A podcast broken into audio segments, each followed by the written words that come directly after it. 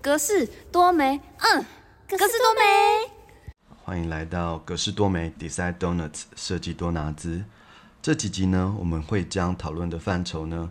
，focus 在二零二三的桃园文博会。那今年桃园的文博会呢，叫做桃园超有种哦。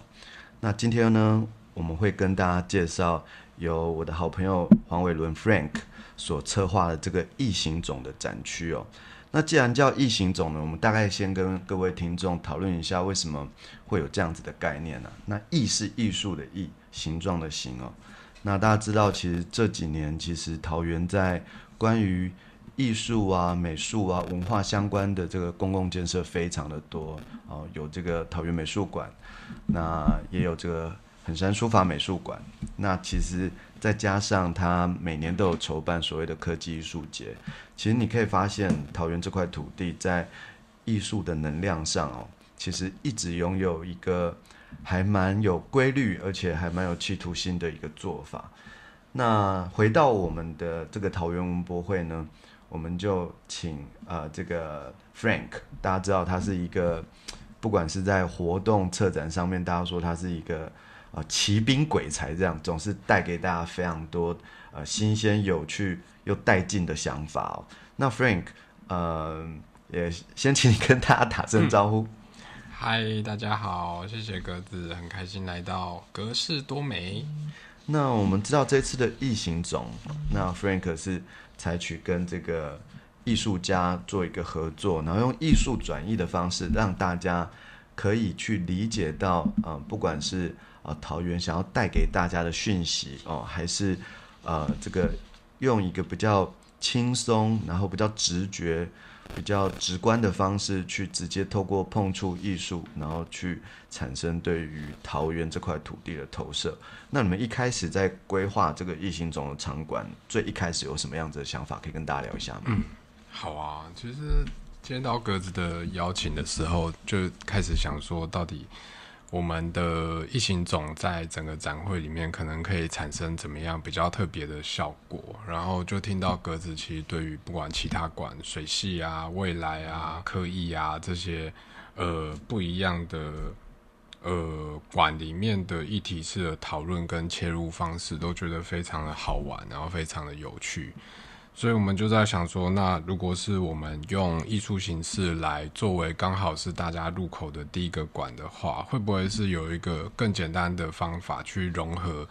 各式各样的东西，然后同时在这个场馆里面，它好像有一个起到一个导论的作用。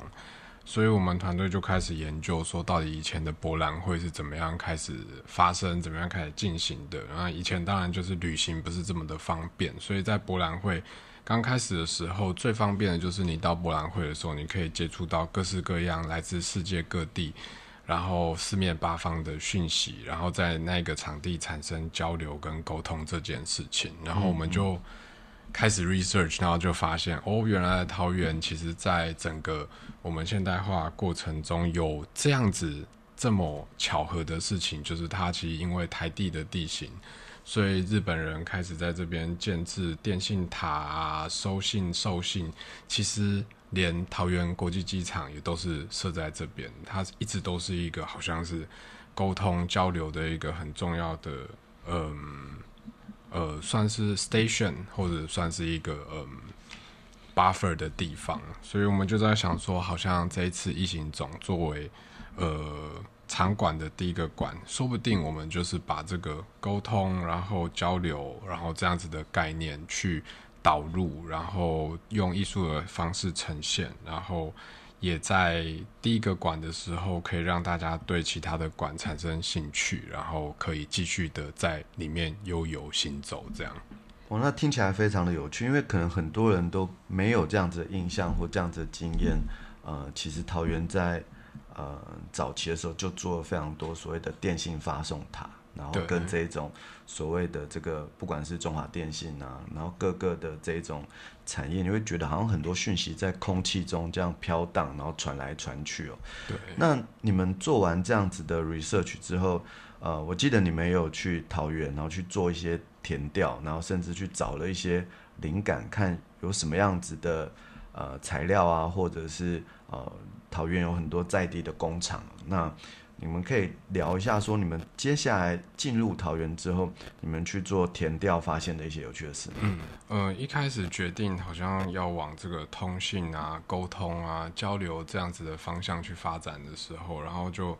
一开始想要最最想要合作艺术家或是设计师是张嘉玲，他叫做 Messaging Living，然后叫做同步流行啊，然后他其实是非常擅长把材质啊，然后制成，然后跟嗯这样子做出来的作品，它是会赋予非常多的诗意的呈现的一个艺术家、设计师 slash 这样子，他的作品有点跨在设计跟艺术中间，嗯嗯，然后就开始跟他一起去桃园晃来晃去的这样子，然后一开始其实我们也还没有什么方向，想说到底该怎么样去呈现这样的作品，只有。稍微想到是不是应该要去往说沟通，到底借由的是什么？到底是电线还是是什么东西？然后在现代社会里面又跟以前有什么不一样？到底是要有数据还是有 AI 这些东西？然后就开始在车上乱移动的时候就一直不停的讨论这样，然后就在好多次的高速公路往返的时候，然后突然我们就看到那个高压电的那种电电缆。然后发现那个上面电缆拉很长的时候，中间会有那个节点是四角形的，大家下下次可以看看。那然后我们突然就觉得哇，好漂亮哦！然后然后嘉玲就说：“哎，会不会我们应该就是要单纯的把这个电电线电缆的东西很。”具象化，然后重塑，然后这样的形象，然后在同时，我们也就是继续 research 沟通跟交流这件事情，然后包括桃园的物流中心啊，然后包括这种 information 的转移的数据中心，好像全部都跟电线跟电缆有关。然后在回程的时候，又在招牌上看到桃园的大雅电缆。然后就想灵机一动，想说还是我们干脆真的就用电缆这样来做整个作品，这样。然后嘉玲，我们就开始往这个方向去发想。然后嘉玲也找了擅长那个机械，然后跟像是灯光设计、整合建筑空间的呃年轻团队，叫做杂坡。然后他们两组人就一起讨论说，那这个作品该怎么样呈现？这样，然后。我们就一起去 brainstorm，说里面可能可以出现什么元素，然后怎么样使用这个大展馆，然后作为每一个展馆有这么多不一样议题、不一样分区的对议题的阐述，相较之下，在异形种这边可能可以是一个入口，然后是一个很很难得的机会，有一个十五米长的一个作品，然后让大家可以进来的时候先沉浸下来。很像是在国外的那个 lobby 一样，然后创造一个大的 lobby 空间，然后让大家有一个很 brief 的 information，然后接下来可能可以学到什么，或是沟通到什么这样。嗯，我觉得这蛮特别的，因为尤其是刚刚看到你们那个灵感，就是乘着车，然后在高架桥上面，然后看到城市之间。以电缆这样子的载体，好像互相的在传送啊，不管是光还是电还是讯息。那其实我相信一般民众可能很少有机会真的去所谓的这个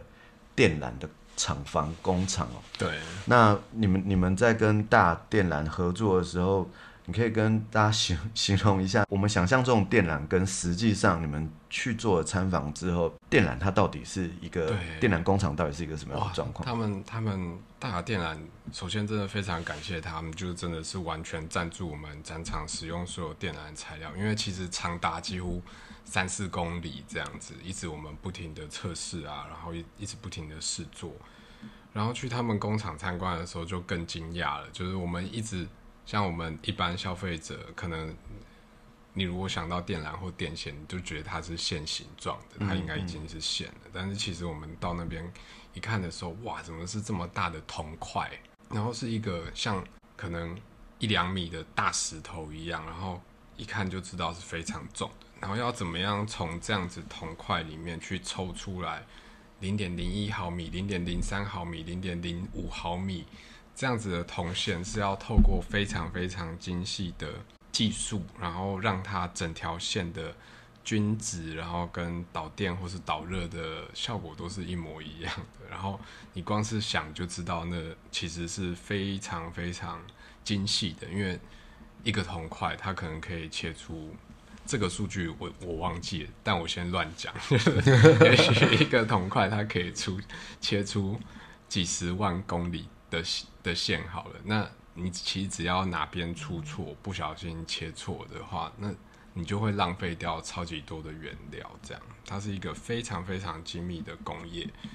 然后，但是我们所有艺术家其实最惊奇的地方是，他们已经抽完线以后，我们也知道，其实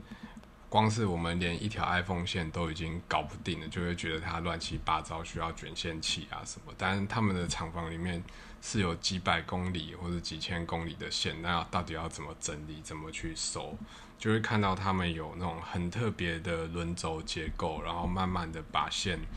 往上搬啊，或是怎么样，让他们一圈一圈的收的好，然后那那个结构真的是超级漂亮，就是跟着铜它原本的颜色，然后光很很间接的打在那个铜线上面，它产生的色泽，然后它就像是喷水池一样，但是是一直慢慢的往上走的这样，然后我们我们直接看都直接大家都说这这期本来就已经是一个作品了。所以后来在回到展场的时候，也也就觉得好像应该要直接把材料的本身的材质跟色泽发挥出来，然后尽量都不要去改变它的形态，然后灯光设计、紫涵也是尽量去带出材质的感觉就好。对，那这是我们在工厂看到很蛮惊讶、蛮蛮心动的一部分，很想拍照，很想。摄影，但他们工厂也不能拍。对啊，我觉得这就是呃，直接做所谓这个地方型的展览会最有趣跟呃最过瘾的地方，就是我们透过一个田野调查，然后也许一开始想的是 A，然后你进去之后，你会有更多的灵感，然后是直接跟材质、材料、在地工厂，然后跟这个日常的意向去做了一个。蛮好的连接。其实我自己因为我很喜欢玩音响，所以我会知道，其实那个铜线呐，铜线就是所有在玩音响的人第一个会很追求的事情。因为真的哦，因因为这个音响的线它分非常多的呃类别，有的是所谓的双股线，有的是多股线，然后有的是单蕊线。对，那每一个流派呢都有自己对于导电啊、速度、电源提供的。的一个数据，它其实是很科学的。对，然后再加上，其实我们常看电缆，它其实外面还有这个所谓的绝缘层嘛。对，这个绝缘层其实也是有非常大的学问在里面哦。它一层一层怎么样不会有屏蔽产生？怎么样？对，怎么样会呃不干扰彼此的电波？其实我觉得电缆其实是一个非常非常酷的东西，尤其是它在单一材质组成的时候，其实非常非常的纯粹嘛。然后就讲说这个。我们那个术语都叫结晶铜啊，就是它它它它可以，它它有一个公式是可以算说这个铜有多纯哦的百分比哈，就是对对对，这其实非非常非常非常的的有趣哦。那嗯，在你们开始跟大大雅电缆合作之后，我看你们的标题叫做这个给桃园的柔软讯息哦，那。你们想要传递的讯息是什么呢？那怎么样可以担任这一个所谓的这个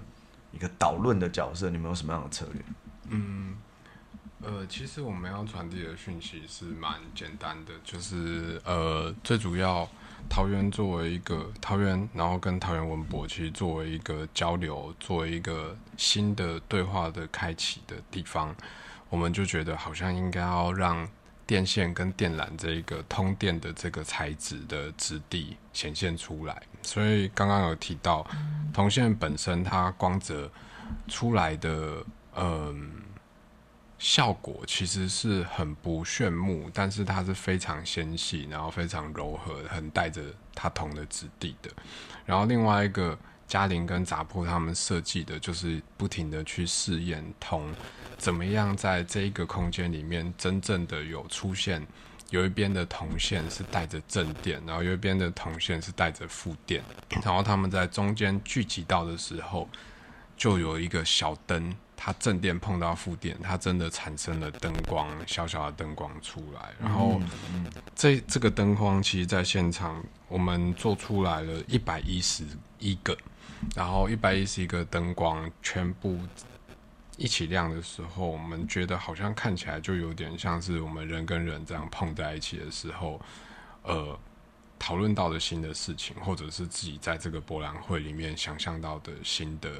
idea 啊，学到新的呃角度看桃园这件事情。所以在这整个作品意涵里面，我们其实一开始先选择了。可能我们日常生活中所有都有的材质，然后以及我们沟通的需求，然后以及在桃园我们观察到高速公路上面的这个呃电缆的走向来作为启发，然后我们用那个通电的这件事情来象征，好像在这边希望产生的那个 spark，希望产生的一一种新的 idea，然后但是我们也没有。忘记想要回应到，就是桃园这个本身的自然地景，所以嘉玲跟杂铺他们就讨论说，哎，是不是应该也要把那个桃园的自然地景像皮塘系统呼应进去？所以在每一个铜线跟铜线正电跟负电中间夹杂了一个灯泡，然后灯泡的下面就挂着吊重的是渔业使用的铅块，这样来去呼应到这一个。几乎是铅皮之之乡这样子，因为我记得到目前为止，桃园也还存在着两千八百多个皮塘，然后以前以前甚至是到九千多个，快要一万个这样。那这次啊，你们你们接到这个所谓桃园超有种这样子的概念，它其实是用一个演化的概念在讨论这个城市的这个一个比较大的时间轴，或我们用观察的方式。去看一下这个城市它如何像有机生物一样慢慢的这样子的演变。那你觉得你们现在做的这个异形种哦，你们怎么回应这个拥有这个所谓遗传啊、个体差异啊、重组突变这样子的一个展览的一个主架构嘞？就这一方面的话，其实我们本来听到就是格子这边用演化来。讨论城市的时候，我们就觉得很好玩。然后在我们的观点来说的话，在我们展馆里面，我们就觉得哦，那我们好像应该用桃园它本身的 DNA 到底是什么？然后我们在这边萃取的 DNA 就像是它的像是电线电缆、重工业啊，然后沟通啊、物流啊、讯息传递跟交流这样的本质。所以我们。觉得它的材质，我们使用的材质，包括像是车用灯啊、雨用铅块这些，就回应到了呃桃园本身的那个遗传下来的东西。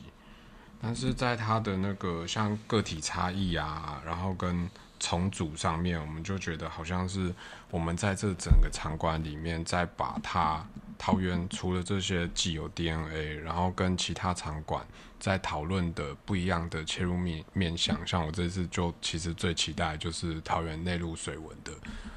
阐述，然后这样子不一样的角度的切入方式，加上它原有的 DNA 在碰撞的时候，到底会产生什么？我们就觉得好像是一个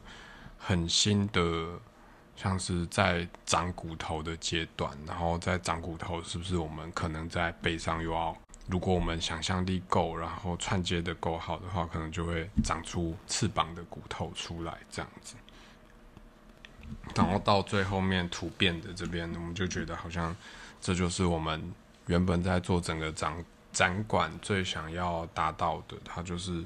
在大家进来的时候看到一个很干净，然后很巨大的作品量体，然后它可能是让大家稍微先。静下来，然后先去思考的，然后围绕他们周围的其实是其他展馆的一些，呃，我们自己偷挑的一些专业的县县民啊，然后一些简单的导论，然后这些导论其实在参观者的心里面产生了一定程度的激荡以后，他们就可以开始继续到其他馆探索了。这样，嗯，我觉得听起来很浪漫哦。就是其实我觉得 Frank 他们把这个生物演化这样子的概念，呃，在意象上，我觉得刚好提到它有点像鱼骨头哦，就是像四周围，然后有点把桃园这一种哦，我们。如果用空拍来讲的话，它我觉得它是很很多 layer 叠在一起的。对啊，对。那我我我觉得其实这个这个东西，嗯，就是我我我觉得这是艺术它很有趣的地方，它用一种很巧妙的方式，然后去传递他想要讲的讯息哦。那在这边也想问一下 Frank，因为很多民众对于所谓的当代艺术啊，或者说用艺术来体现一个观念，很多民众可能会有一点，呃，有点紧张，或想说，哎，我有没有办法走进这个艺术家所要告诉我们的事情？那大家也知道，很多艺术家其实他们也不喜欢把很多事情很直白的，直接像是什么展板论述啊，什么什么。那你怎么去看待我们在城市里面所谓的这个艺术创作，它它它拥有的？power 跟擅长，然后跟这种，因为设计听起来就是比较有逻辑哈，然后很重视这种配置啊，然后顺序啊，嗯但是艺术场会沟通一种情绪性的啊，或者是它可能是跳跃式，但是其实很有力量。那你怎么看一下这个当代艺术这件事情？要要放在一个博览会也好，或放在一个城市的尺度里头，你你觉得它的这个化学作用是什么？对，我觉得我们常常，因为我我自己很喜欢的东西，其实是刚好是设计艺术，然后跟工艺中间的 overlap 的地方，所以我就很常会去想说，到底设计跟艺术的嗯 overlap 地方为什么会让我觉得很有兴趣？这样，然后我自己觉得很好玩的是，设计其实它非常的有效，就是它把一个没有用的一些文化，或者是很软的内容，然后跟很有用的生活，或者是呃问题嫁接在一起，然后它提供了一个解放，所以它是有以我们很俗套来说，它是可以很明显看到价值的。然后艺术一直以来都比较尝试出现在。呃，艺术家本身他想要创作出来，他是很艺术家本本位投射的东西。他他可能观察到的一样是问题，他可能观察一样是世界的问题也好，环境的问题也好，社会的问题也好，或者甚至只是自己的人生问题也好。然后他想要投射的，就他不一定会想要去解决这个问题，他只想要呈现这个问题。然后呈现这个问题跟。去跟民众有没有对这个问题产生到直接的共鸣，就会对于他的作品跟民众刚好有呃自身有类似的经历，就会有很大关系了。所以我自己一直觉得说，在那个城市中间，如果有出现了哪些艺术作品的时候，好像一直都是好玩的，因为它就很像是我们遇到了很多不一样的人，然后遇到很多不一样的人生。然后我也一直觉得，其实我也很多作品也都看不懂，然后我也都觉得其实没关系，就是真的就是有让你觉得心动的作品存在就好了。然后存在的时候，你就会发现哦，原来你会想要了解这个艺术家为什么这样子做，然后你会发现原来他跟你有某部分的基因，然后跟个性或是。思考方式是雷同的，然后你们就会，你就会自然而然被他吸引。然后我觉得这个是艺术很好玩的地方，就是他艺术家做出来的作品很像是他自己本身的一个分灵体。然后你遇到作品的时候，就比较可以强烈的感受到这个背后的人的存在。这样，嗯，因为我我我觉得那个 share 的 power 其实是很很强大的，就是说，对，呃，我们会讲共鸣嘛。那这个共鸣，其实你也你也很难要求某个作品或创作，它会感染所有的人，但是它它它会产生那个波动哦，就像我们有时候呃，比如说我我很喜欢几乎每一届我我必去的这个草率季，有时候大家都会想说，哎，不知道为什么，但是就就就很想去这样，或者是说有有点不知道这次啊主要要表达什么，但是就是很酷很好玩。我觉得这种东西其实就是艺术它最有魅力的，它它其实是一个蛮强烈的投射。那这个投射其实包含了感官，嗯，然后包含了你可能要花一点时间跟他相处，或是甚至他可能提出一个反向的啊反向的做法，让你用不是线性的思考，你可能要要要退后一点。我觉得这都是呃为什么？我觉得这次博览会呃特别想要邀请这个 Frank 带着艺术家来用这样子的姿态跟角度。然后给不管是桃园的在地的居民，或来看桃园文博会的这个群众呢，都有一个新的视角跟新的视野。那我觉得其实像刚刚讲，呃，桃园也有办了很多这个所谓的艺术节嘛，他们甚至还有地景艺术节。对啊，那其实我觉得，对一个现代人来讲，这个城市充斥着，这样子的东西是蛮幸福的哦，就是因为我们常常在一个理性的工作的循环里面，那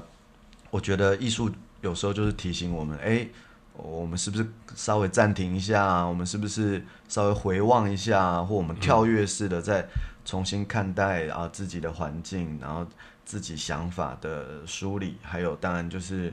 呃培养啊，我觉得其实呃很多人会讲说艺术教育啦，或嗯。艺术，甚至有人会说艺术治疗哈。嗯，那其实我觉得，如果从这几个角度来讲，其实艺术是很有用的。好，某某个是虽然它表现的不是说哦，我我我是很对。很很有用的哦，对。但是它既然能够拿来当代哦，或者说过往这个艺术这个 art 这个支持或 artist，嗯，他们会一直存在。它其实我觉得它就有点像，它本来就是人类会去产生的一个欲望啊，就是你你那个创作的的的这个很汹涌的想要说些什么东西，那刚好也回应到我们刚刚讲的这个 message 的部分啊。嗯，那我既然我们在这个桃园哦提到这个桃园文博会，那呃 Frank 可以聊一下说，哎、你这几年你怎么怎么看桃园这个地方？像我刚刚讲说，它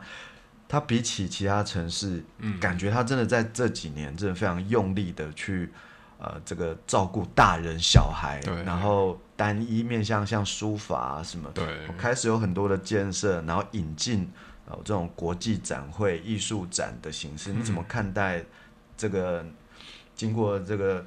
呃一年以上的田野啊？嗯你能感受到它的艺术能量吗？嗯还是说你你怎么看待这个城市跟艺术的关系？我自己看是一直觉得桃园就是一个非常有生命力的地方。其实从刚好有机会到三呃两三年前，其实就开始在桃园填调，然后那个时候我们一开始在田野调查的是关于皮糖的事情，然后皮糖，然后到石门大郡、桃园大郡，然后跟人怎么用这个留下来的皮糖，然后那个时候跟那个德国的建筑团队 Run l a b o 一起填掉，然后后来他们提出了一个在展览的时候，他们把它讲成一个幻想的系统，是说哦留下两千八百多个皮糖，那我们应该是不是应该直接城市整个城市的净水系统？应该变成净水二点零，直接用一个一个皮糖，然后一直过滤水源啊，把工业污水然后全部都过滤完，或者是它其实基本上就是可以改造成一个微型气候系统，然后让整个城市是变成全台湾可能最可以对抗地球暖化或是气候调节的地方这样子。然后由这样子的角度去看桃园的时候，你就会发现桃园它有的潜力真的好多，因为其实连这么大的地景，你从空中看下去，它就全部就是一个一面一面的镜子。然后第二个，它种族又真的这么的多元，这么组成这么的有活力，然后年龄又这么的年轻，然后所有的不管是米干节背后的事情啊，然后到其实如果大家知道以前应该桃园的械斗，好像一直也都是 全台湾最严重的嘛。然后就是种族跟种族中间文化一定会有文化跟习惯一定会有不一样的呃地方，然后一定会有冲突，但也一定会有和解发生。然后这些东西，其实我都一直觉得，咸水跟淡水交界处的物种，一直都会是最丰富的一样。然后桃园一直都都拥有这种最丰富的呃资源，就连国际的媒介。大家都是经过这边的，然后物流啊、体质，它的骨干又非常的强壮，所以好像几乎对我来说，它几乎适合做任何的事情。然后我也觉得，这也是为什么在这呃这段时间来，桃园市政府一直在尝试各式各样的大刀阔斧的地方建设，或者是不一样类型的节庆，很好，是很好的，因为。不管是米干节，或者是客家文化，不一样的文化产生不一样的节庆，然后这些节庆只要在节庆发生的同时，又在跟其他的呃文化背景的人碰撞的时候，就觉得这好像这样子一直滚动下去，应该就会产生越来越多厉害的艺术创作出来了。对啊，其实我们在看桃园的时候，就是它这么多。刚刚讲到它这么多的潜力，然后非常的缤纷，然后在各个面向上都好像长出了自己这个适应环境的一些手法。所以那时候我们在呃做这个二零二三桃园文博会桃园超有种的这个视觉意象，其实我们就有点像卡牌游戏一样，那每个场馆你要抽到一张卡牌，每个卡牌都有一个。一一个所谓的这个超有种的这个超手啊，那那其实像在异形种这里，它就是有一个有点类似猫科动物的，因为呃的的代表生物了，因为大家知道猫科动物是一个非常灵动，然后你有点抓不住他到底想要做什么，有时候好像在跟你对话，有时候有点不不大想要理你，总是有点古灵精怪的这种灵灵动的的的这种感受。那大家知道，其实 Frank 他们这个场馆，他用了一个非常有趣的的材质，当当成一个他们研究 focus 点，就是这个电缆嘛。那其实桃园哦，一方面它其实也是一个重工业城啊，它全台湾五百大企业有三分之一选择在这边设厂。对。但它另一方面呢，其实又拥有呃这么缤纷的这个这些艺术哈，然后。呃，充斥在在我们生活的周遭，所以其实呃，各位民众，其实，在呃博览会的期间哦，你看到这个像一个灵动猫科动物的这个的的的这个视觉，你走进去，我相信大家一定可以感受到，一方面是哇，这个这个工业的工业的一个象征，但是它在经过艺术转译之后，其实又给大家一个非常柔软的。哦，非常啊舒服的，然后带着一点神秘，可能是听觉的，可能是视觉的，可能是哦你在这边游动的感觉。那我们也很少看到一个单一的这么巨大的作品啊，直接像是一个定海神针这样，就在展场的正中央哦。嗯，非常期待呃大家来到这个。桃园文博会这个桃园超有种的场地里面，也许哦，最好的方式，我们就可以从这个异形种哦，它因为它伴随着这个导论，我们可以看一下啊，Frank 跟啊艺术家们他们怎么样哦，利用一个艺术的作品，然后去串联起左右这些不同的主题跟动色。OK，好，那我们今天嗯，就非常谢谢 Frank 来。呃，格式多美，然后跟大家聊一下他在异形种他想要带给大家的，然后呃，艺术家他们这个创作的火花，那我们就期待与你在呃桃园文博会相见喽。呃，谢谢大家，欢迎大家来桃园文博玩，然后谢谢各自。